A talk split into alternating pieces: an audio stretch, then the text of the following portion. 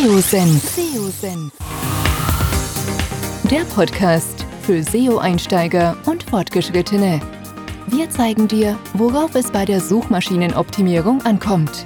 Begrüßt mit mir euren Gastgeber, Thomas Ottersbach. Auf geht's!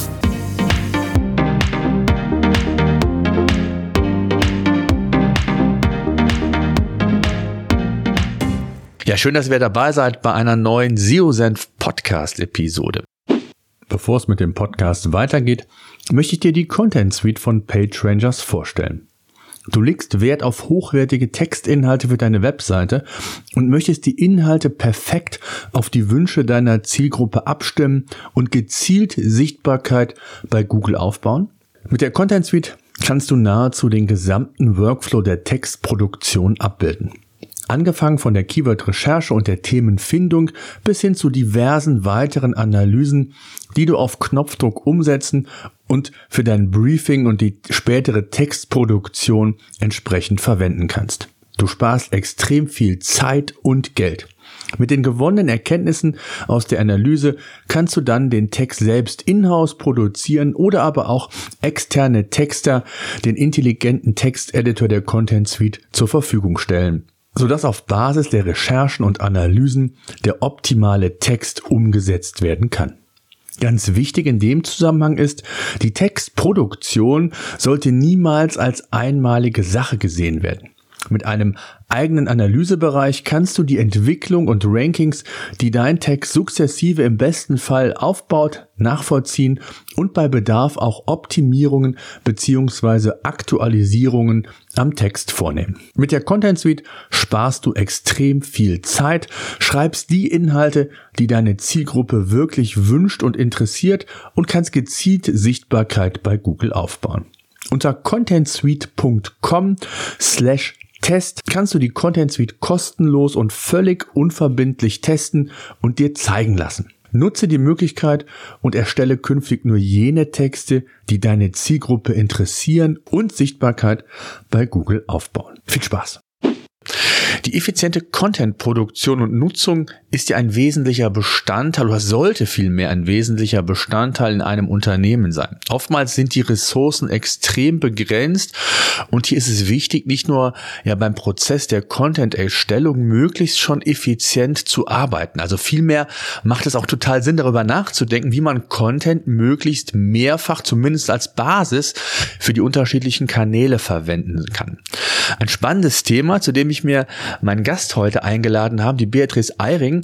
Äh, ich möchte mit ihr darüber sprechen. Sie ist tief in dem Thema drin. Sie ist Leiter Content bei der Agentur Eology und ja, steckt da tief in dem Thema drin, möglichst auch kanalübergreifend Content zu denken.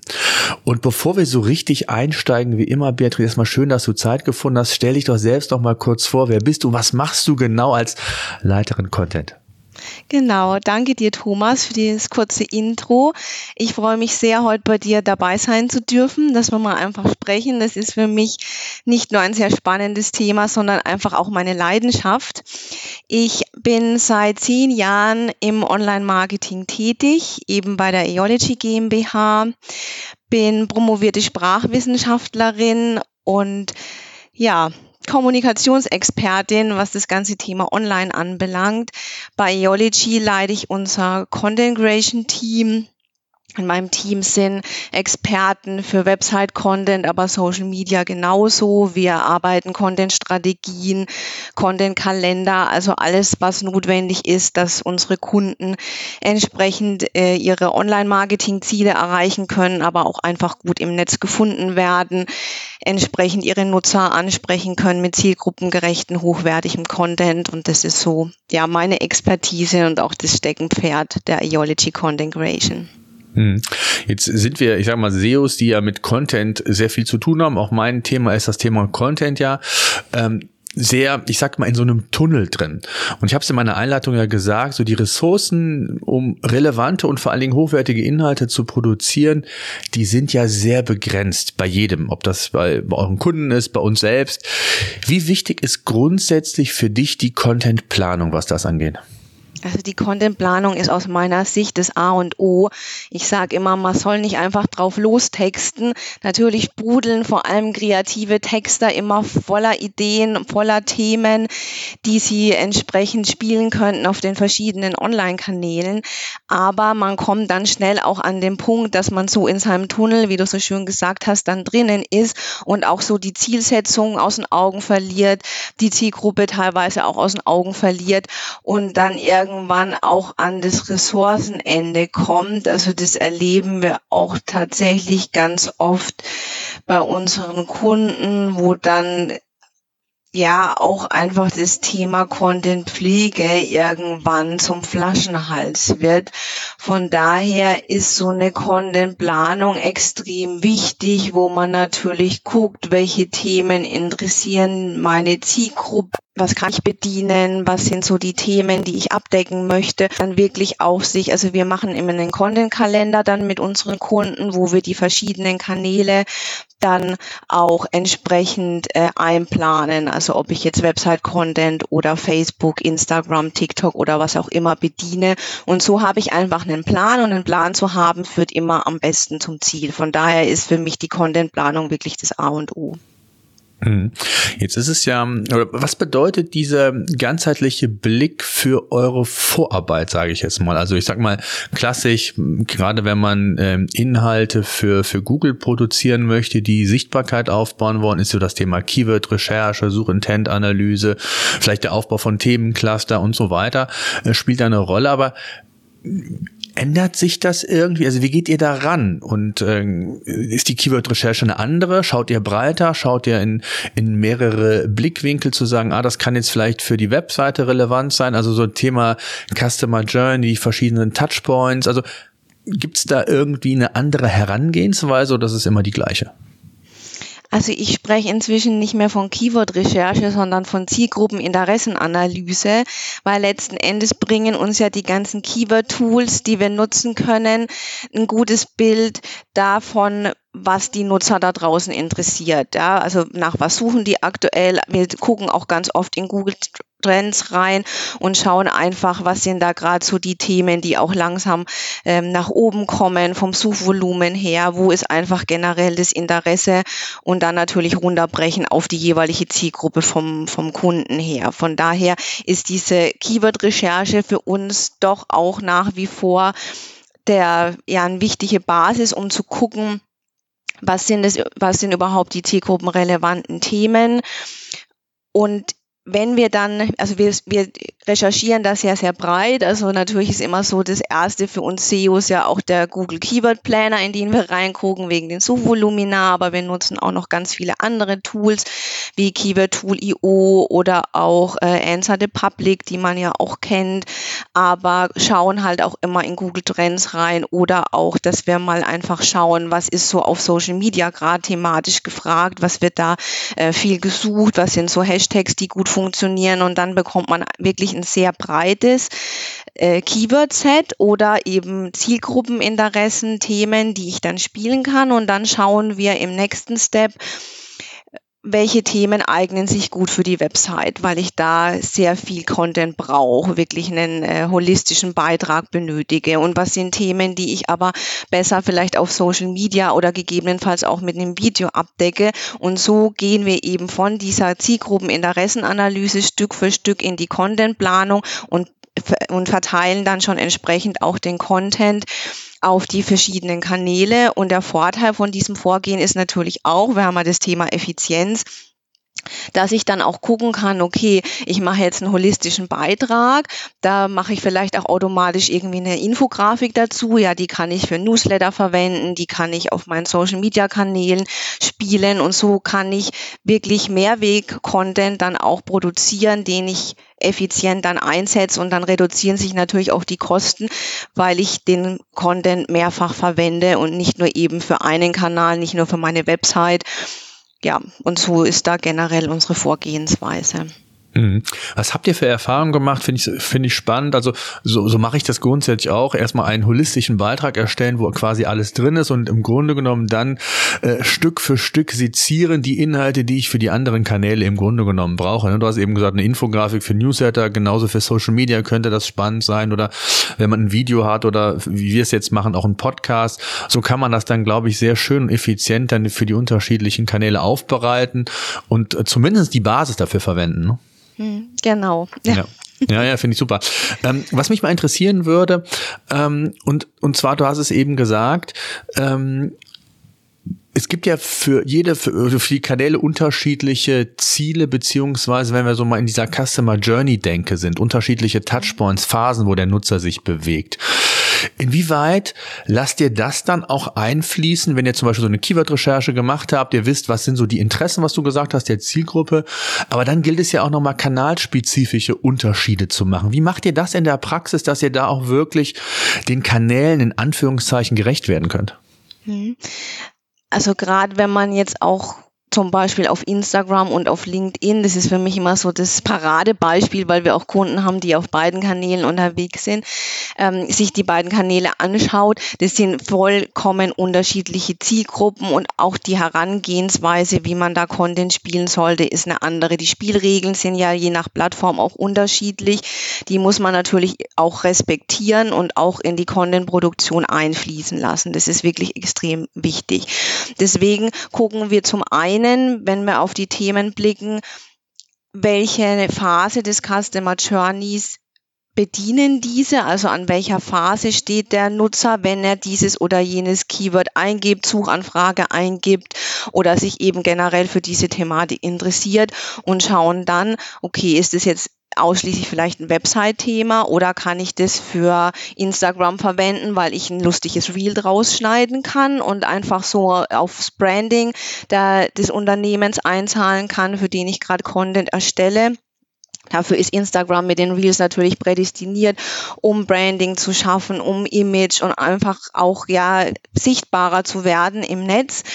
Wohingehend dann LinkedIn sich vor allem im B2B-Bereich natürlich sehr gut auch eignet, um Expertise zu schaffen und auch ja schon in so eine Art äh, Sales reinzugehen und zu gucken, okay, ähm, wo wären denn auch jetzt mögliche äh, Kunden für mich dann entsprechend von der Unternehmensseite. Ja?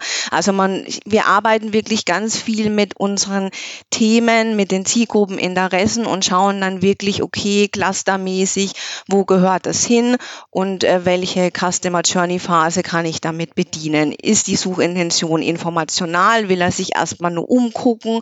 Ist er vielleicht einfach nur thematisch passend zu dem Unternehmen und hat noch gar keinen äh, äh, Kaufintent? Oder ist er schon weiter und möchte wirklich auch schon mal konkrete Produkte sehen, Dienstleistungen, mit denen er sich beschäftigen kann? Mhm. So gehen wir Step for Step vor eben. Ja, ja, finde ich super. Jetzt ist ja ein Aspekt, den ich ganz spannend finde, da würde mich gerne auch, oder würde mich mal deine Meinung interessieren. Es geht ja nicht nur darum, ich sage jetzt mal, auf allen Kanälen präsent zu sein, sondern es geht ja vielleicht auch darum, um eben bei Google in, der, in den Suchergebnissen entsprechend von Google bewertet zu werden. Entschuldigung, ähm, auch, ich sag mal, verschiedene Signale von außen zu bekommen, Trust aufzubauen, ne, Thema EAT oder auch generell Autorität aufzubauen. Das kann ja auch durch, durch andere Signale, die von anderen Kanälen kommen, beispielsweise YouTube oder ein YouTube-Video, kann das ja auch, ich sag jetzt mal, gesteigert werden. Wir wissen alle, dass die, die Wettbewerbsdichte zu vielen Kanälen in den SERPs extrem hoch ist, Featured Snippets, ähm, wo die Antworten zum Teil schon gegeben werden. Das heißt, ich bin in so einem ständigen, ja, ich sag mal so zur Seite drücken, mich gegen andere Wettbewerber durchzusetzen. Und da kann ja auch diese, diese, diesen mehrheitlichen Einsatz von Content kann ja ein Riesenvorteil sein. Wie siehst du das? Ja, ich sehe das tatsächlich genauso. Wir haben ja jetzt auch nicht nur richtig starke große Brands bei uns im Kundenportfolio und wie du auch gesagt hast, es ist teilweise wirklich eine Herausforderung, überhaupt noch auf die Top-Positionen bei Google zu kommen. Und wir wissen es alle, also selbst wenn man dann Position 4 oder weiter unten hat, ja, das ist schön zu sehen, aber wie viel Traffic kommt da am Ende des Tages dann noch rum? Das muss man einfach in der Gesamt-Online-Marketing-Strategie betrachten. Ja, das, also deswegen es ist natürlich immer bei uns auch so der Fokus Website-Content und dass ich bei Google gefunden werde, eine Website zu haben und einen äh, Internetauftritt das ist extrem wichtig. Das ist nach wie vor die Basis, weil es natürlich auch nochmal äh, Trust bringt und auch ja eigener Own Content ist, den ich jetzt nicht auf Social Media Plattformen habe. Aber wenn ich dann wirklich an den Punkt komme und einfach keine Chance habe, mehr in die Top 10 zu kommen, muss ich inzwischen einfach umdenken. Und da werden die Social Media Plattformen und natürlich auch YouTube immer wichtiger, um da auch in Kontakt zu kommen mit den Nutzern mit der eigenen Zielgruppe. Ja, auch TikTok ist natürlich so ein, so ein richtiger ähm, wichtiger Punkt, gerade für die junge Zielgruppe. Also das merkt man einfach immer mehr, dass sich die Jüngeren da dann entsprechend tummeln. Und ähm, eine Studie hat auch gezeigt, dass die inzwischen teilweise jetzt auch als Suchmaschine verwenden, TikTok, um sich einfach schon mal um über bestimmte Dinge zu informieren. Von daher sollten Unternehmen auch daran denken, dass TikTok gegebenenfalls auch eine Chance für Sie sein könnte, um damit der Zielgruppe in Kontakt zu kommen. Mhm.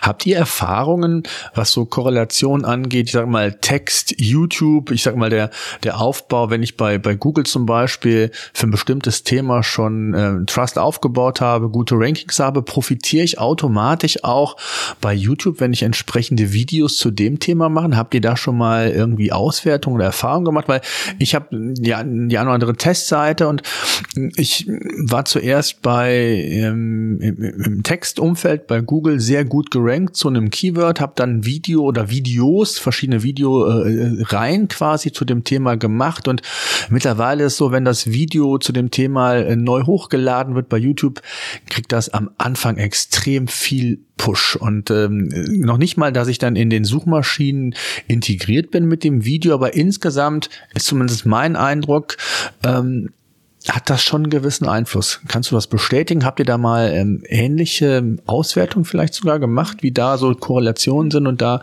die Zusammenhänge? Also konkrete Auswertungen haben wir da nicht gemacht. Wir sind da nicht so die, die Studienleute.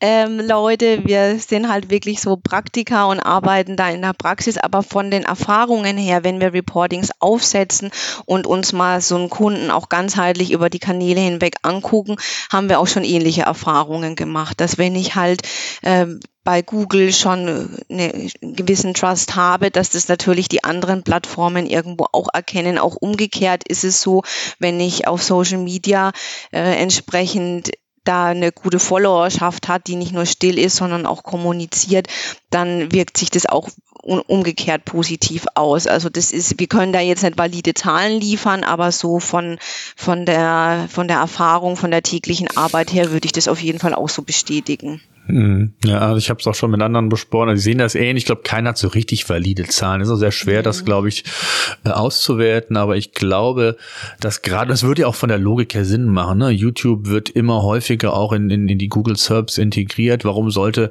sollte da nicht ja. dieser Zusammenhang bestehen, wenn eine Plattform oder eine, eine Webseite schon einen hohen Trust bei, bei Google hat und, und, man weiß, dass das quasi die Verlängerung auf YouTube ist? Warum sollte die nicht einen ähnlichen Trust auch bei YouTube bekommen, zumindest gegenüber den äh, Wettbewerbern auf YouTube, die man vielleicht gar nicht so bewerten kann. Also von der Logik her macht es einfach total Sinn und finde ich auch, auch auf jeden Fall spannend. Jetzt haben wir ja gesagt, dieses ganzheitliche Thema ähm, hat immer auch was mit Ressourcen zu tun. Und ich finde es immer insofern spannend, wir sprechen auch immer gerne von, von Content Recycling oder von dem, dem Thema Freshness.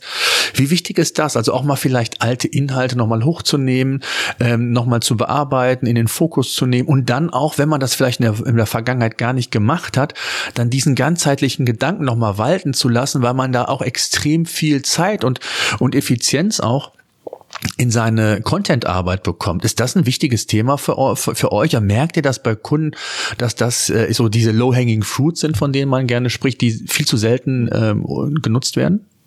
Ja, tatsächlich ist es so. Das Thema, wir nennen das auch immer sehr schön Content-Hygiene. Das ist seit Jahren bei uns etabliert. Ja.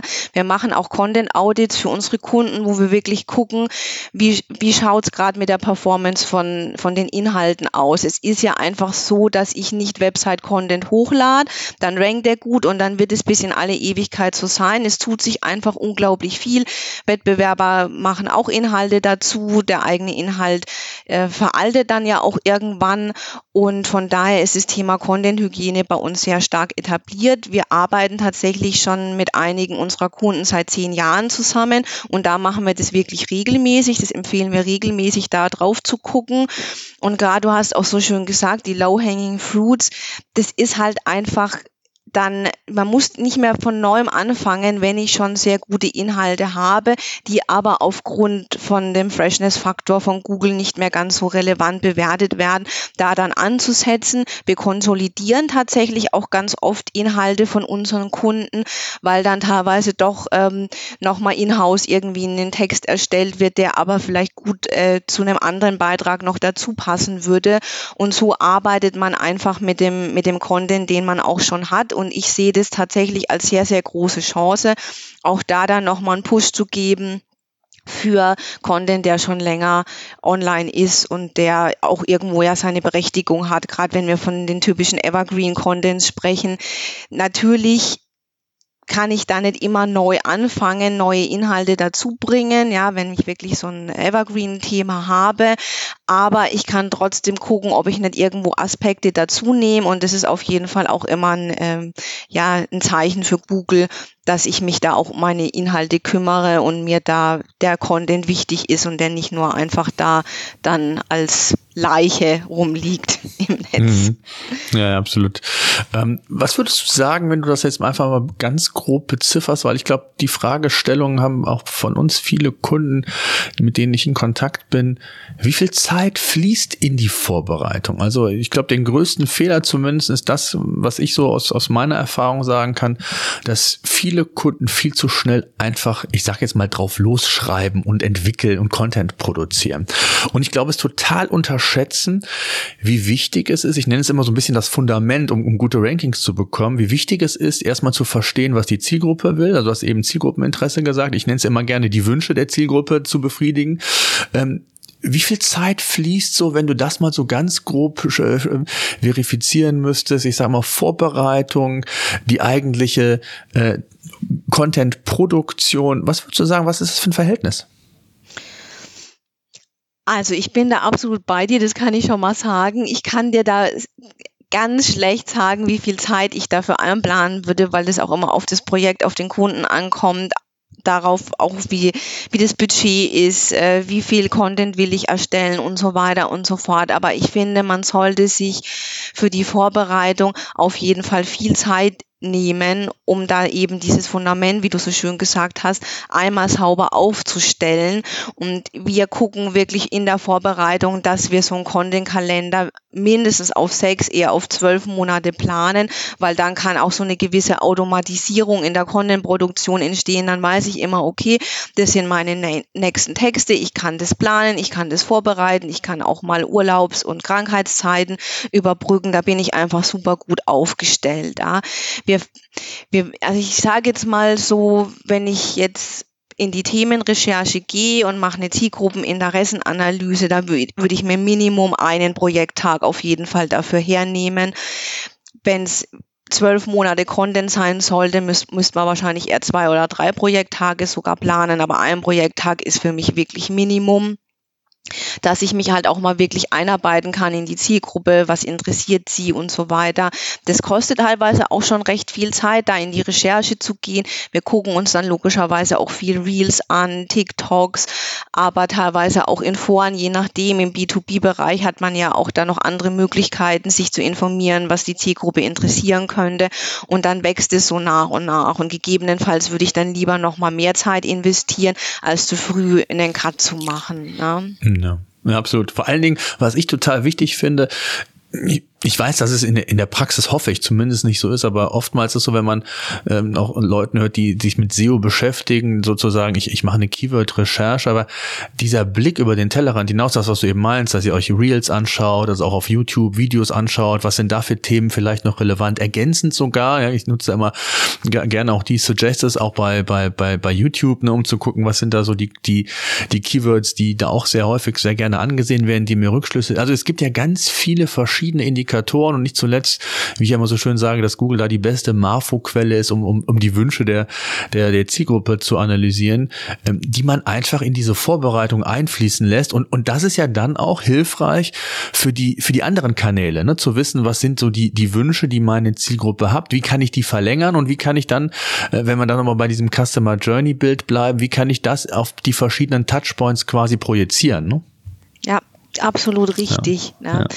Also ich, ich glaube, dass es immer wichtiger wird, so ganzheitlich zu denken. Wir haben natürlich, ich meine, ich mache das seit zehn Jahren, am Anfang auch immer nur so den Fokus auf die Webseite gehabt und dass ich da gut bei Google rank. Das hat natürlich vor etlichen Jahren auch noch viel besser und einfacher funktioniert, aber durch den Umschwung mit den No-Click-Searches von Google, den Featured Snippets und so weiter, du hast ja teilweise gar nicht mehr zehn Positionen. Das heißt, die Luft wird, wird immer dünner und was man halt auch auch so die, die letzten Jahre ja beobachten konnte, wenn was gut funktioniert hat. Das haben, haben das natürlich die Mitbewerber dann auch adaptiert. Das heißt, ich habe natürlich auch sehr viel austauschbaren ähnlichen Content. Und wenn ich dann mich da eben nochmal abheben kann, indem ich dann ein Video mache, das ich auch auf YouTube dann entsprechend spiele, beziehungsweise ja auch auf der Website dann einbinden kann, dann gibt es schon mal Mehrwert und äh, sorgt ja auch dafür, dass ich dann nochmal positive Nutzersignale an Google spiele, wenn der Nutzer dann auch länger auf der Webseite bleibt, weil er sich das Video anguckt. Also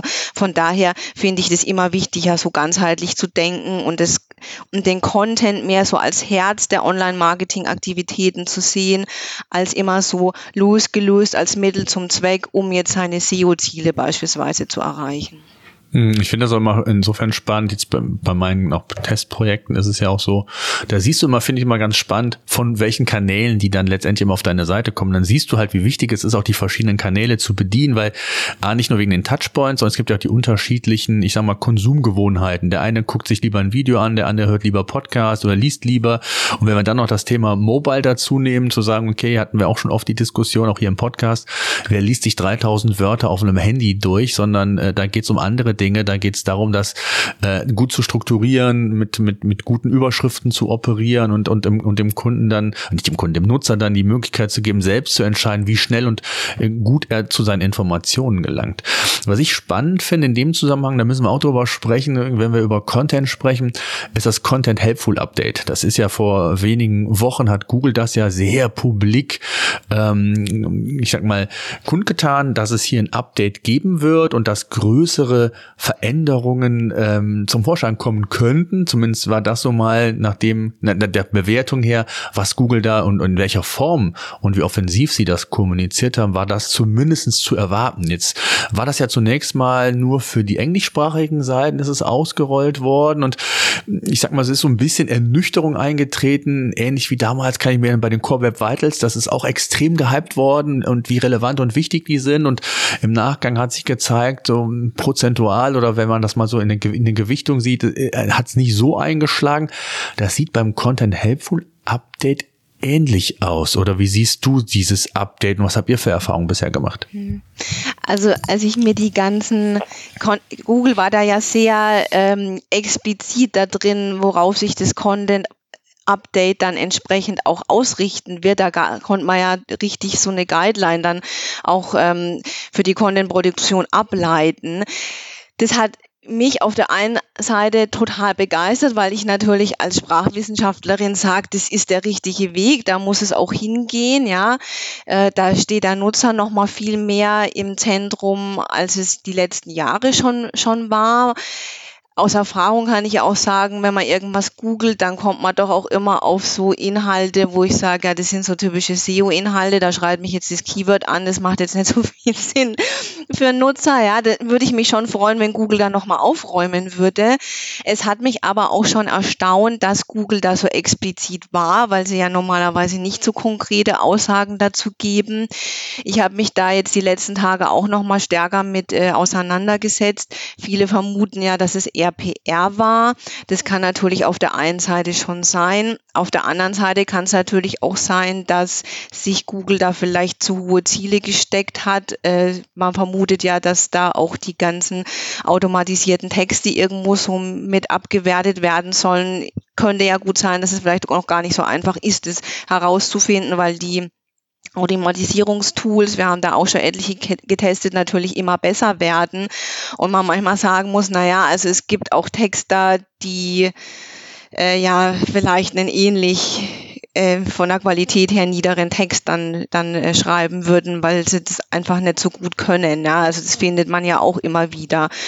Ähm, von daher ist es vielleicht auch einfach noch zu schwierig für Google. Grundsätzlich finde ich die Entwicklungen sehr gut und gegebenenfalls war es auch einfach ein Appell an Google, an die Webseitenbetreiber nochmal stärker auf ihren Content zu achten und nochmal auch zu überdenken, mehr in Uniqueness, mehr in Qualität zu gehen, was ja teilweise schon auch, ich habe es ja vorhin schon mal angedeutet, durch dieses Abkupfern von, von Content, der gut funktioniert, ja auch die letzten Jahre sich so entwickelt hat.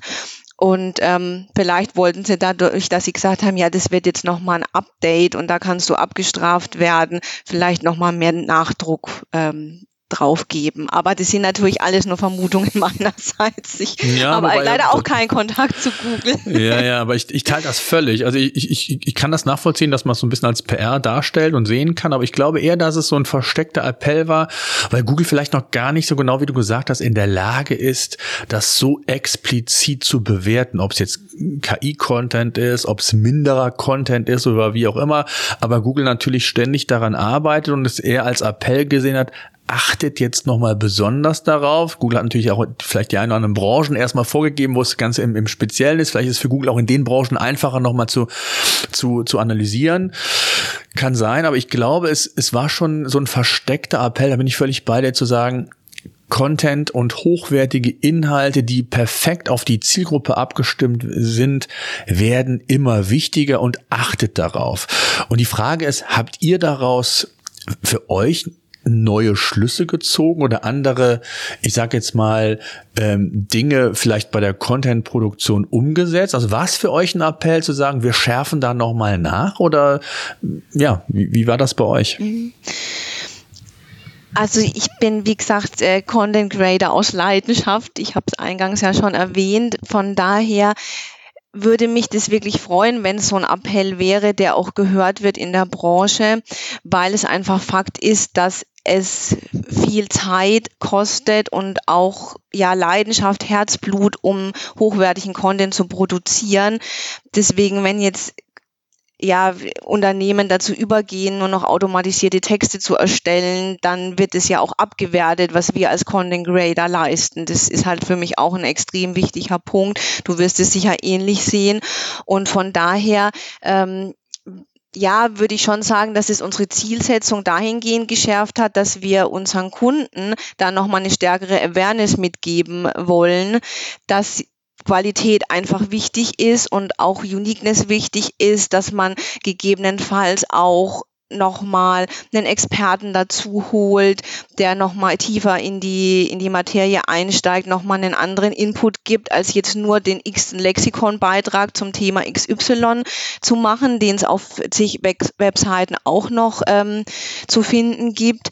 Also das ist für mich was, wo ich auch gerade schon, ja, ich habe da für unsere Präsentation schon Folien erstellt, wo ich einfach so ja mit unseren Kunden nochmal stärker in die Diskussion gehen möchte. Weil für uns selber ist es tatsächlich so, dass wir auf diese Dinge, die Google da auch vorgegeben hat oder als Empfehlungen mitgegeben hat, schon immer achten. Für uns steht immer der Nutzer im Vordergrund. Was will er? Was ist sein Bedürfnis, sein Interesse, sein Wunsch, wie auch immer man es nennen will?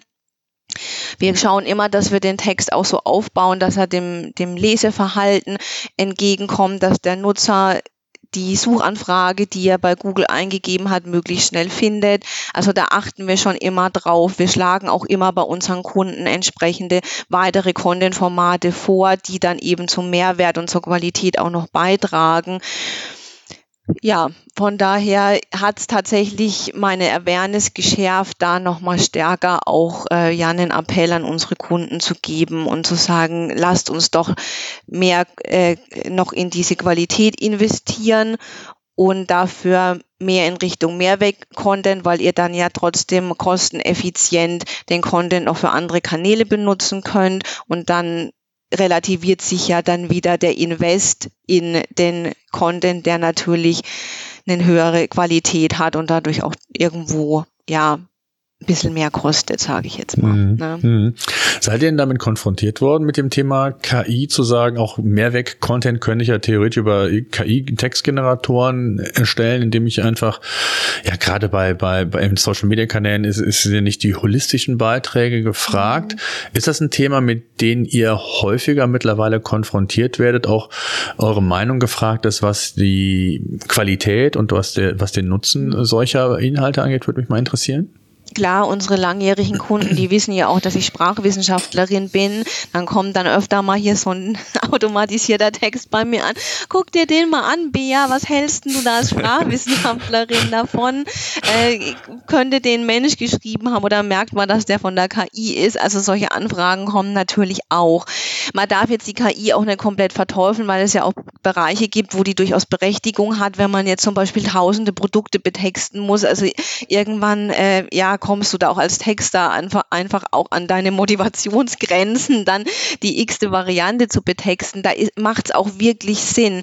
Aber wenn es jetzt um informationale Texte geht, wo man dem Nutzer ja auch was erklären will. Die kommen ja immer mit einem Informationsdefizit auf die Seite. Da bin ich einfach der Meinung, dass die KI ja auch gar nicht beurteilen kann, ob, welcher Wahrheitsgehalt dahinter steht. Also eigentlich müsste ich ja dann, wenn ich von der KI so einen ich nenne es jetzt einfach mal ähm, Tutorial-Content erstellen lasse, dann müsste ich den nochmal prüfen mit gesundem Menschenverstand und äh, nachvollziehen, ob das alles auch so richtig ist, wie die KI das produziert hat. Ja. ja. Naja, absolut.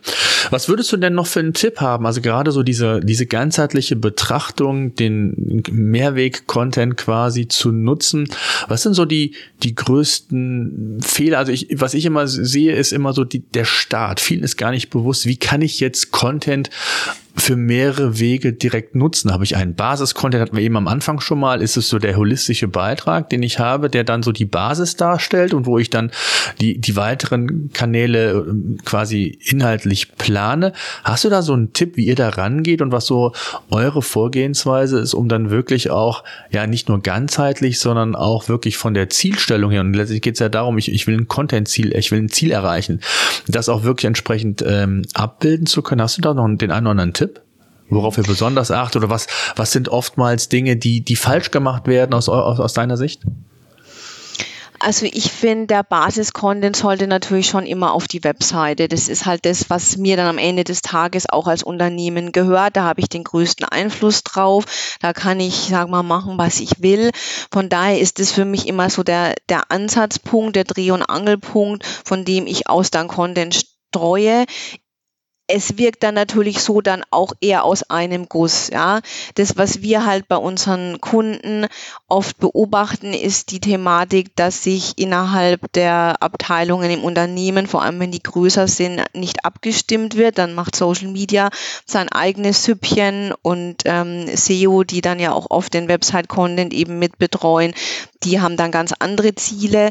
Wenn man hier mehr Synergien auch schaffen würde, dann würde zum einen natürlich eine höhere Effizienz entstehen und ich glaube auch, dass sich dann ja das, der Content nochmal ja, äh, qualitativer entwickeln würde am Ende des Tages, weil man dann äh, gemeinsam an, an den Zielen arbeitet. Das ist so ein Fehler, den wir halt ganz oft beobachten dass da halt äh, wenig Schnittstellen dann äh, geschaffen werden. Ansonsten habe ich eher so das Gefühl, dass viele Unternehmen sich nur auf einen Kanal konzentrieren und den anderen vernachlässigen. Da hätte ich als Tipp, dass man wieder hier Thema Vorbereitung, zunächst vor der Contentplanung auch erstmal so in die Bestandsaufnahme geht. Also was sind denn überhaupt meine Ziele? Was will ich denn erreichen? Will ich mehr Umsatz generieren? Habe ich ein Branding-Thema, weil ich einfach noch nicht so bekannt bin in der digitalen Welt? Sollte ich da vielleicht eher mal auf, ähm, darauf setzen, dass ich mehr Bekanntheit bekomme?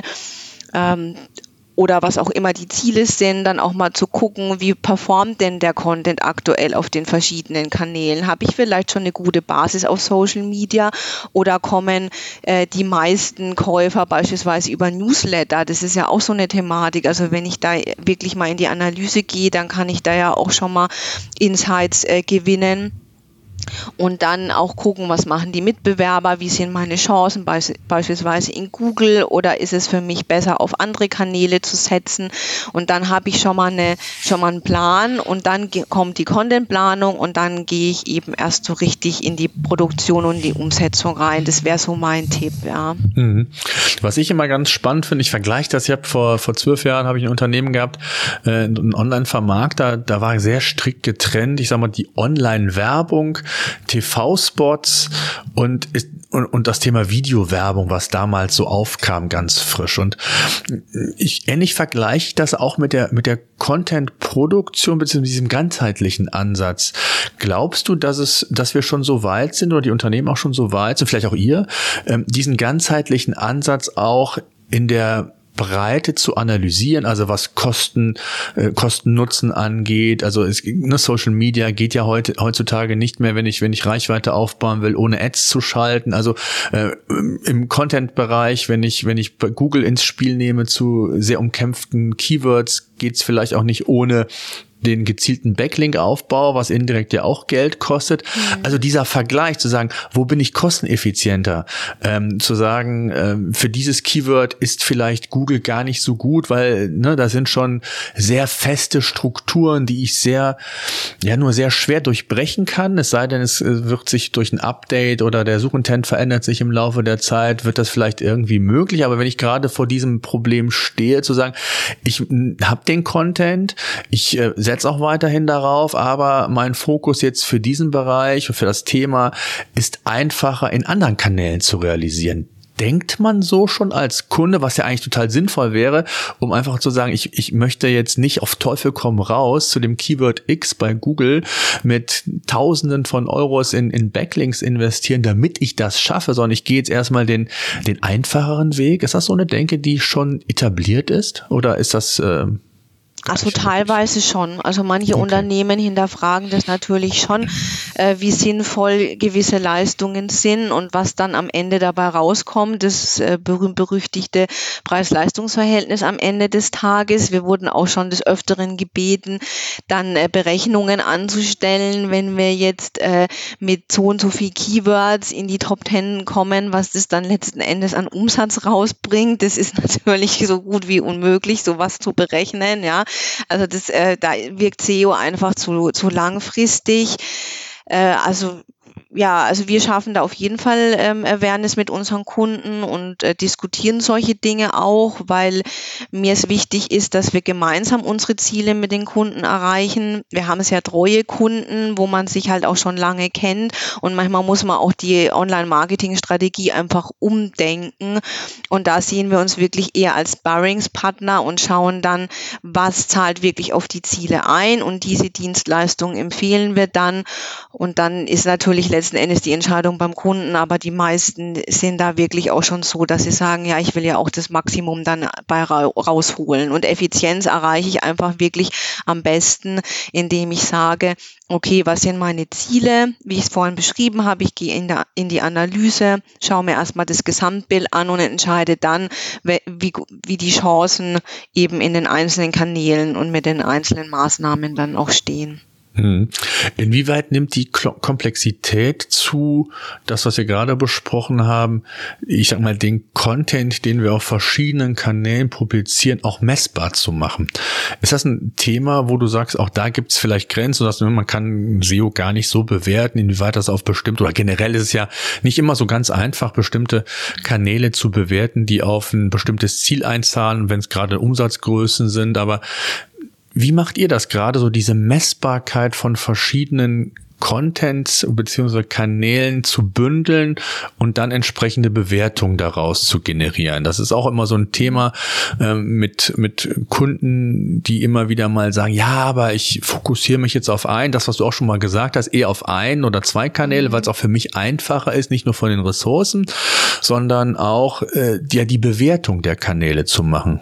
Wie geht ihr da vor? Oder hast du da einen Tipp? Also wir erstellen natürlich auch schon immer Reportings für unsere Kunden. Die Komplexität hat absolut zugenommen in den letzten Jahren. Das kann man nicht von der Hand weisen. Nichtsdestotrotz gibt es aber ja schon auch genug Tools, die einen dabei unterstützen, die dann ähm, auch gegebenenfalls dann auch Insights geben können, auch was das Thema Social Media anbelangt, bekomme ich da ja Unterstützung. Es ist natürlich Aufwand, das auszuwerten. Deswegen gehen wir immer dazu über, dass wir nicht nur die Auswertung machen, sondern auch immer dahinter konkrete Empfehlungen geben, weil dann fühlen sich die Kunden natürlich auch besser aufgehoben, wenn ich sage, okay, ähm, der Traffic da und da hat nachgelassen, wir sollten dieses oder jenes machen. Dann ist es nicht einfach nur eine Zahl, die ich mit viel Aufwand generiert habe, sondern ich gebe halt gleich auch eine Empfehlung dazu. Das ist, das ist so ein Punkt und auch ein Tipp, den ich jetzt auch, wenn man das Reporting in-house macht, auf jeden Fall ähm, mitgeben kann, dass man eben nicht nur die Daten sammelt, sondern auch sich wirklich überlegt, was kann ich denn tun, um da dann entsprechend äh, nochmal einen besseren Output äh, zu, zu bekommen. Ja? Ähm, es gibt dann natürlich am Ende des Tages auch Grenzen. Das ist vor allem im informationalen Content-Bereich ja so, weil ja, ich rank jetzt mit einem Ratgeber super gut. Es kommt auch Traffic und dann springt der Nutzer wieder zurück, was ja in einer gewissen Phase des Customer Journeys ja auch normal ist, weil der Nutzer hat ja seine Antwort bekommen. Dann werden wir natürlich auch oft gefragt, ja super, was hat es jetzt am Ende des Tages gebracht? Der, der Nutzer ist ja wieder zur Google-Suche zurückgegangen. Ja, da ist es dann halt auch schwierig, irgendwann zu entscheiden oder auch Daten zu generieren. Hatte der Nutzer jetzt ein super gutes ähm, Erlebnis? Erlebnis auf der Seite? Hat er sich die Marke gemerkt? Geht er vielleicht direkt auf Social Media und guckt nach, dem, nach der Marke und folgt der Marke? Das sind ja Dinge, die können wir gar nicht mal evaluieren. Diese Customer Journey ist inzwischen einfach so komplex, dass die Datensammlung natürlich auch teilweise komplett unmöglich ist, um dann wirklich zu sagen, okay, der Kunde, der jetzt konvertiert hat und wirklich gekauft hat, der hat diesen Weg genommen und der ist über diese jene Kanäle gekommen. Deswegen finde ich eben auch, dass das für den ganzheitlichen Ansatz spricht, weil ich weiß ja nie, wann der Nutzer auf mich aufmerksam wird und vielleicht am Ende des Tages seine Kaufentscheidung dann auch trifft. Ja, genau. Und das ist halt gefährlich, ne? Wenn ich nur in einem Kanal bin, dann hat er dich vielleicht ähm, in einem anderen Kanal schon getroffen oder ist in, insoweit schon so weit fortgeschritten, dass dann, ja, vielleicht in dem Kanal, wo man tätig oder aktuell aktiv ist, dann gar nicht mehr die relevant. Und dann kommt ganz schnell auch wieder, ja, aber meine Kampagne da und oder meine Aktivitäten da, die funktionieren nicht. Und ich glaube, das ist schwer und vor allen Dingen auch strategisch. Das finde ich insofern nochmal spannend, das auch nochmal herauszustellen. Kann es ja sein, wenn ich irgendwo, ich sag mal, immer wieder vor die Wand Wand laufe bei Google und was Top-Rankings angeht, aus den verschiedensten Gründen, weil der Wettbewerb so hoch ist oder ich vielleicht gar nicht auch die, die Backlink-Struktur habe, die vielleicht für bestimmte Branchen auch notwendig ist. Bevor ich da jetzt, ich sag mal, mit dem Bohrer durch die Wand gehe und das so aufwendig ist, gibt es vielleicht eben andere Kanäle, ja, wo meine Zielgruppe sich auch bewegt, wo es viel, viel einfacher ist und wo ich zunächst mal dann entsprechend ähm, meinen Fokus drauf stellen kann. Und so ist diese, diese Flexibilität einfach da. Äh, klar ist Google immer für viele dann so, ich nenne es immer so dieses Fundament, das Grundrauschen, die erste Suche, ein wichtiger Touchpoint oder es sind verschiedene Touchpoints, die da wichtig sind. Und gerade das Thema hatten wir auch schon, ähm, dass so und Media, wie man so schön sagt, der Inhalt auf der eigenen Seite natürlich sehr wertvoll ist, man keine Abhängigkeiten hat von, von Social Networks, wenn die mal ihre Algorithmen, haben wir bei Facebook und Co. ja die letzten Jahre immer wieder gesehen, mal verändern. Ähm, oder auch jetzt bei LinkedIn merken wir es ja auch, dass da immer mehr die organische Reichweite Reichweite zurücknimmt. Und ich habe mal so einen ketzerischen Post äh, die letzten Tage auch mal ge ge gepostet, warum man in LinkedIn-Artikel investiert. Ja? Und, und vor allen Dingen extrem lange Artikel zum Teil. Und ähm, die Diskussion möchte ich jetzt hier gar nicht aufmachen, aber einfach nur mal als Beispiel, wenn LinkedIn dann irgendwann auch sagt, die, die, die bekommen keine Reichweite mehr, da, da habe ich extrem viel Zeit investiert und das, was ich auf meiner eigenen Seite habe, wenn ich das dann auch noch entsprechend immer wieder update und äh, ist einfach noch mal was anderes her. So und und von daher finde ich so diesen gesamten Ansatz, das fände ich auch spannend, dass wir darüber gesprochen haben extrem wichtig, sich das nochmal so ins Bewusstsein und, und das geht nicht immer nur mit dem großen Geldbeutel. Das kann man auch in kleinem Stil machen, Ja. oder? Ja, sehe ich auch so. Es ist einfach auch viel ausprobieren. Ich kann jetzt sagen, das wird jetzt auf jeden Fall funktionieren, weil für meine Mitbewerber hat es auch funktioniert. Das ist teilweise sogar der absolut falscheste Ansatz. Man, wenn man ein kleines Budget hat, dann fängt man halt klein an und dann setzt man erstmal Spotlights und man sollte aber deswegen auch immer gucken, wo stehe ich, wo geht's hin, wirklich ins Monitoring auch reingehen, beobachten, gucken, wie geht die Zielgruppe auf YouTube damit um, ähm, was kommt über die Newsletter rein, wie rank ich bei Google, wie ist mein Traffic, also wirklich in die, auch in die ganzheitliche Analyse gehen, na, gegebenenfalls auch wirklich mal gucken, ob man nicht mit Ads äh, den Content dann auch nochmal irgendwo sponsert oder pusht. Auch das machen wir teilweise, wenn wir ähm, hochwertige Content-Marketing-Produkte wie White Paper erstellen und für einen Kunden ist jetzt gerade extrem wichtig, über die White Paper Leads zu generieren. Warum das nicht auch mal mit Ads pushen, wenn ich merke, okay, ich bin da vielleicht irgendwo am Limit, ni- nicht nur durch ein, ein Seeding im Rahmen vom Link Marketing. Ja, also da sollte man wirklich auch insgesamt, nicht nur was den Content betrifft, sondern alle Online-Marketing-Maßnahmen einfach ganzheitlicher denken, in meinen Augen. Absolut, absolut. Gibt es irgendeinen Aspekt, den wir noch vergessen haben? Ein Tipp oder wo du sagst, das, das ist dir häufig untergekommen, das, das sollte man nochmal ansprechen? Oder haben wir eigentlich in der Breite ähm, in, oder in dem Umfang, wie wir es jetzt hier im Podcast machen können, eigentlich alles so ein bisschen besprochen? Also ich denke, wir haben so grundsätzlich alles besprochen. Also mein Tipp, aber das ist halt auch Texterin aus Leidenschaft natürlich geschuldet. Für mich ist wirklich Content das Herz aller Online-Marketing-Maßnahmen und da hat sich in den letzten Jahren schon viel getan. Als ich vor zehn Jahren angefangen habe, da war das, ja, das sind halt die Texte, die brauche ich, um ranken zu können. Da hat sich mega viel entwickelt. Das, der Content wird mehr wertgeschätzt und da soll das auch hingehen, weil das ist letzten Endes die Art und Weise, wie ich mit meiner Zielgruppe in der digitalen Welt kommuniziere und das kann gar nicht hoch eingeschätzt werden, egal ob das jetzt Text ist, Video oder was auch immer. Ein super Schlusswort. Ich danke dir sehr für deine Zeit, mal für deine Perspektive und deinen Blick. Ich glaube, es ist ganz, ganz wichtig und das, da geht's mir ja auch vor allen Dingen drum, einfach auch zu zeigen, es ist nicht so einfach aus dem Bau heraus mal irgendwas machen, sondern äh, wichtig ist dann ein Konzept, einen Plan zu haben, äh, eine Strategie zu haben und, und daraus abgeleitet dann die Maßnahmen umzuleiten und wenn möglich nicht nur eine, eine, Monokanalstrategie, sondern das wirklich, wie wir auch besprochen haben, ja über mehrere Kanäle anzuwenden und und da ist oftmals der, ja, ich, ich nenne es jetzt einfach mal der holistische Artikel schon das Fundament und die Basis mit allem Content-Elementen, die da auch integriert sind, und so dass ich das auch wirklich sehr gut für andere Kanäle planen kann. Und da gibt's ja dann auch wiederum Tools, die einem helfen, das zu distribuieren. Also von daher, äh, ja, danke dir sehr für deine Zeit und bleibt alle gesund. Danke. SEO-Senf. SEO-Senf. Der Podcast für SEO-Einsteiger und Fortgeschrittene. Wir zeigen dir, worauf es bei der Suchmaschinenoptimierung ankommt.